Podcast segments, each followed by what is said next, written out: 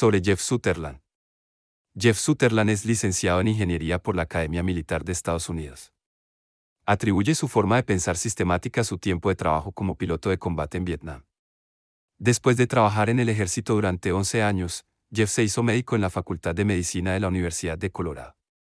En la Universidad de Colorado es donde se interesó por primera vez por el desarrollo de sistemas informáticos.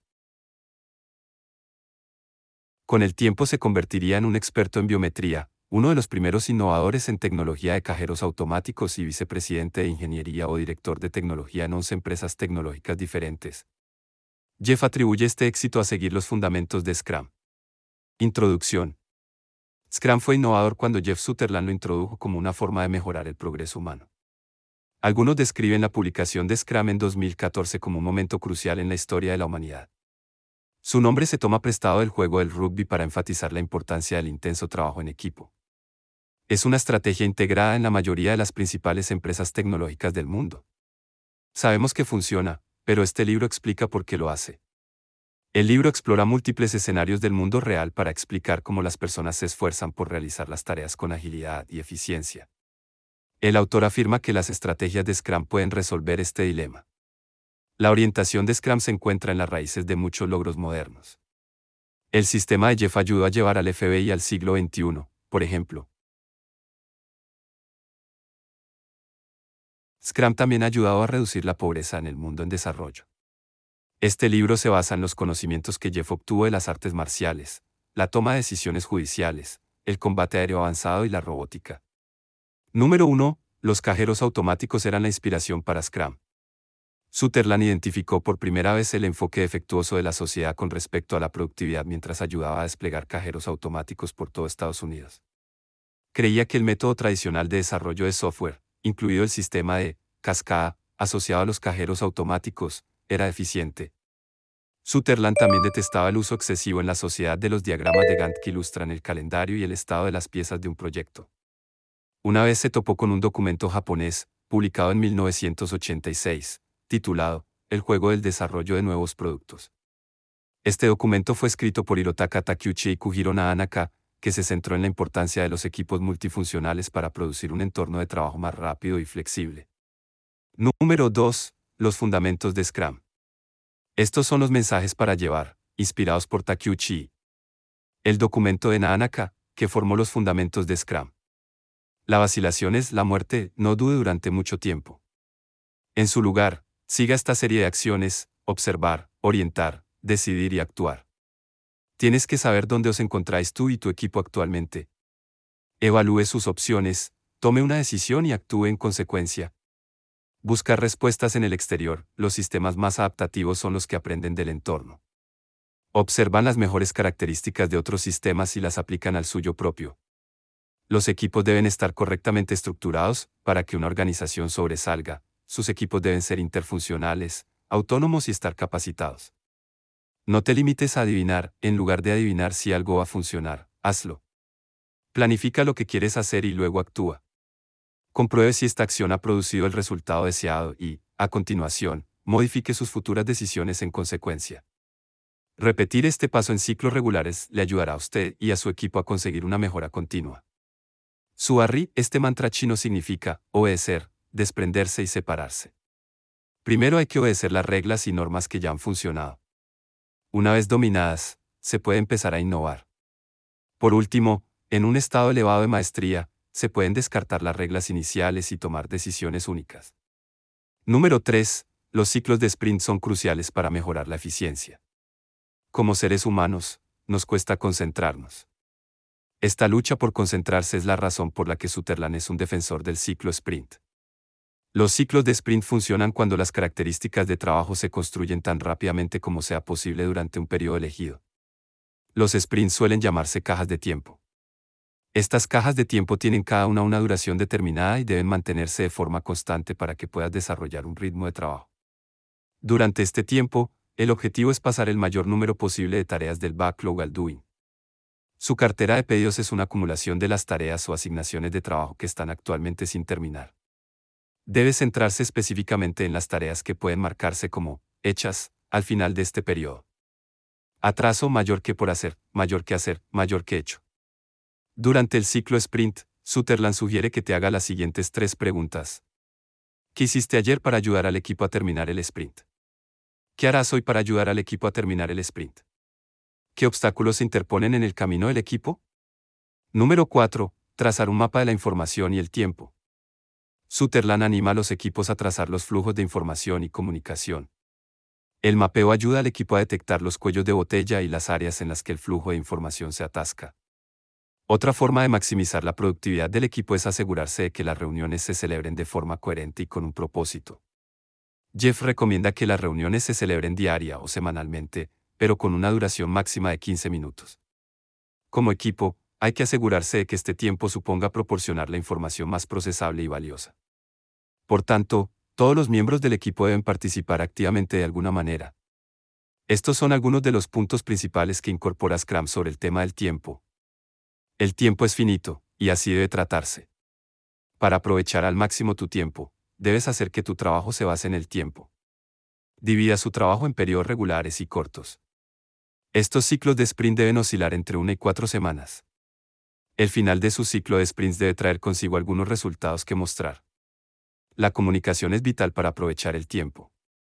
La saturación de la comunicación acelera el trabajo. Una reunión al día debería ser el límite. Incluye un momento del día en el que compruebes qué se puede hacer para aumentar la velocidad del flujo de trabajo y simplemente hazlo. Número 5. Seguir ciegamente los planes es una estupidez. Una de las formas más comunes en que la gente intenta aumentar su productividad es mediante la planificación. Jeff acepta que la planificación puede ser eficaz en algunas circunstancias, pero que seguir ciegamente los planes es una estupidez. El exceso de planificación es uno de los defectos más importantes de la sociedad. Las organizaciones suelen intentar planificar todo un proyecto elaborando complicados y confusos gráficos que incluyen todas las subtareas. Sin embargo, cuando los planes detallados se encuentran con la realidad, suelen desmoronarse. Los planes detallados son demasiado rígidos y nos impiden adaptarnos a los cambios que se producen en el entorno a lo largo del camino. Por eso Jeff nos anima a aprender a esperar el cambio. Esta expectativa inspirará descubrimientos y nuevas ideas. En este reportaje, Jeff ofrece algunos consejos claros sobre cómo desafiar nuestro mundo laboral roto. Inspeccionar y adaptar, no te dejes caer en el modo de piloto automático sin evaluar. Detenga de vez en cuando el trabajo que está realizando y revise lo que ha hecho. Considere si el enfoque que está adoptando sigue funcionando. Considerar si podrías haberlo hecho mejor. Cambiar o morir, aferrarse a las viejas formas de hacer las cosas es una forma segura de fracasar. Tienes que estar dispuesto a cambiar, o tus competidores cambiarán antes que tú y te dejarán atrás, atascado en tus viejas e improductivas costumbres. Fallar rápido para poder arreglar pronto, las organizaciones tienden a invertir demasiada energía en procedimientos y reuniones. A menudo es mejor crear un valor visible que pueda ser inspeccionado a intervalos cortos. Si estás haciendo un trabajo que no produce un valor real, deberías dejar de hacerlo. Si el producto que está creando necesita ser modificado, entonces este ajuste debe hacerse desde el principio. Número 6. El éxito se basa en la eficiencia del equipo. Scrum funciona cuando los equipos dentro de una organización operan de manera eficiente. Sutherland sostiene que la eficiencia del equipo tiene un impacto mucho más significativo que la eficiencia individual. Demasiadas personas y demasiados recursos harán que un equipo sea menos eficiente. Para un equipo, se necesita un mínimo de tres personas. Por lo general, Siete personas es el número ideal para un equipo. Un equipo de más de nueve personas tenderá a degradar la eficiencia del equipo. Las siguientes viñetas resumen cómo Sutherland caracteriza a un equipo que tiene los fundamentos necesarios para la excelencia. Acuerdo sobre un propósito superior a los objetivos individuales. Autonomía, por la que cada equipo tiene el poder de tomar decisiones sin necesitar el permiso de los demás. La transversalidad en la que el equipo contiene todas las habilidades necesarias para completar un proyecto. No hay que señalar con el dedo ni culpar a nadie. Las personas no tienen la culpa de los malos resultados, son los malos sistemas los que tienen la culpa. Número 7. La multitarea te vuelve estúpido. Una de las prácticas que se fomenta con frecuencia en las organizaciones es la multitarea. Sutherland cree que es mejor hacer una cosa exclusivamente y luego pasar a otro proyecto. Piensa que hacer más de una cosa a la vez te ralentiza y degrada tu rendimiento en ambas tareas. Por tanto, Trabaja en una sola cosa a la vez y haz las cosas bien a la primera. Si cometes un error, debes arreglar estos errores o fallos tan pronto como los notes. Esperar a arreglar algo más tarde podría reducir la eficiencia. Número 8. Hay tres tipos de residuos. En este libro, Sutherland describe tres tipos de residuos, Muri, Mura y Muda. Muri se asocia con el despilfarro por falta de racionalidad. Mura se asocia al despilfarro a través de la incoherencia. Por último, Muda se asocia con el despilfarro a través de resultados subóptimos. Número 9. Trabajar demasiado provoca errores. Trabajar muchas horas produce desperdicio. Trabajar más horas no significa que se haga más, se hace menos. Aunque trabajar mucho es vital para el éxito, trabajar demasiado es lo que hace que la gente se fatigue. La fatiga conduce a los errores. Trabaja entre semana y con un horario razonable. Tómate vacaciones para evitar el agotamiento. Esto también se relaciona con el punto de Jeff de que el esfuerzo heroico no debe considerarse como algo bueno. Por el contrario, Jeff considera que el esfuerzo heroico es un fracaso en la planificación. Además, los objetivos que cree deben ser objetivos que pueda alcanzar, establecer objetivos que sean desafiantes y alcanzables puede motivarle. Los objetivos imposibles simplemente te harán sentir infeliz y reducirán tu motivación. Número 10. La verdadera felicidad está en el proceso. Sutherland describe la felicidad como un factor importante para predecir los resultados. La felicidad puede aplicarse tanto a individuos como a equipos y se define como una combinación de autonomía, dominio y propósito. La verdadera felicidad se encuentra en el proceso, no en el resultado. A menudo, las organizaciones premian los logros. En cambio, deberíamos recompensar a los que se esfuerzan por alcanzar la grandeza. Es el papel del Scrum Master para mantener los equipos y desarrollar la complacencia. El Scrum Master es la persona a cargo del equipo. El orgullo se asocia a menudo con las recompensas basadas en los resultados. En su lugar, recompense a los miembros de su equipo cuando están haciendo las cosas correctas para impulsarlos hacia la grandeza. Estas son algunas de las razones por las que Jeff Sutherland cree que la felicidad hace que su equipo rinda más. La felicidad te ayuda a tomar decisiones más inteligentes. La felicidad te permite ser más creativo.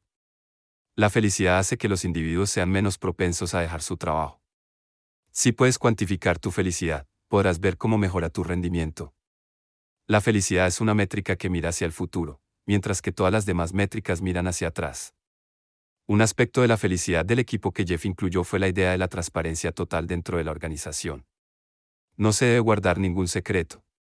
Por ejemplo, todos deben conocer los salarios y las finanzas de los demás.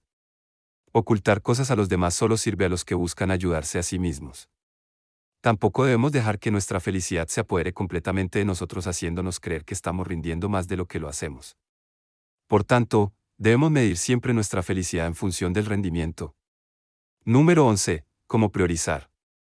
Lo que usted prioriza como organización debe determinarse a partir de las siguientes preguntas. Impacto significativo será relevante para nuestros clientes. ¿Ganará dinero? Será la opción más fácil de aplicar. Para decidir qué tarea hacer primero, hay que crear una lista de todo lo que se puede hacer en un proyecto. A continuación, coloca los elementos de mayor valor y menor riesgo en la parte superior de tu backlog. Por último, rellene el resto de su lista aplicando esta misma fórmula a las tareas restantes. Hacer que la gente priorice por valor les obliga a realizar primero el trabajo más importante.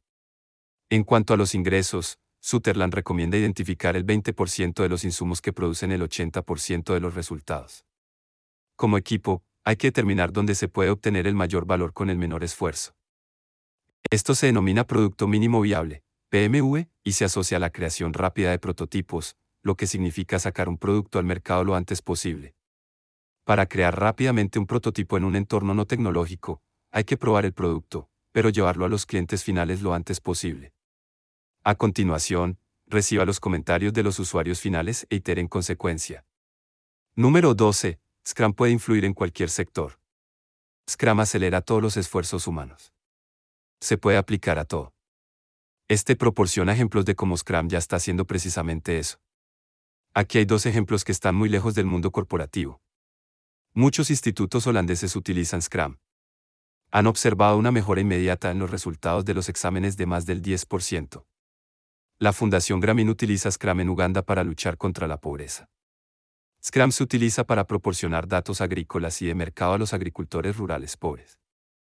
Desde la introducción de Scrum, los agricultores han duplicado su rendimiento y sus ingresos. Número 13. Nunca planees la fantasía. Sutherland anima a planificar solo las cosas que hay que hacer. Por tanto, nunca debemos proyectar todo con años de antelación. Lo único que tenemos que hacer es planificar lo suficiente para que nuestros equipos estén ocupados y trabajen con eficacia.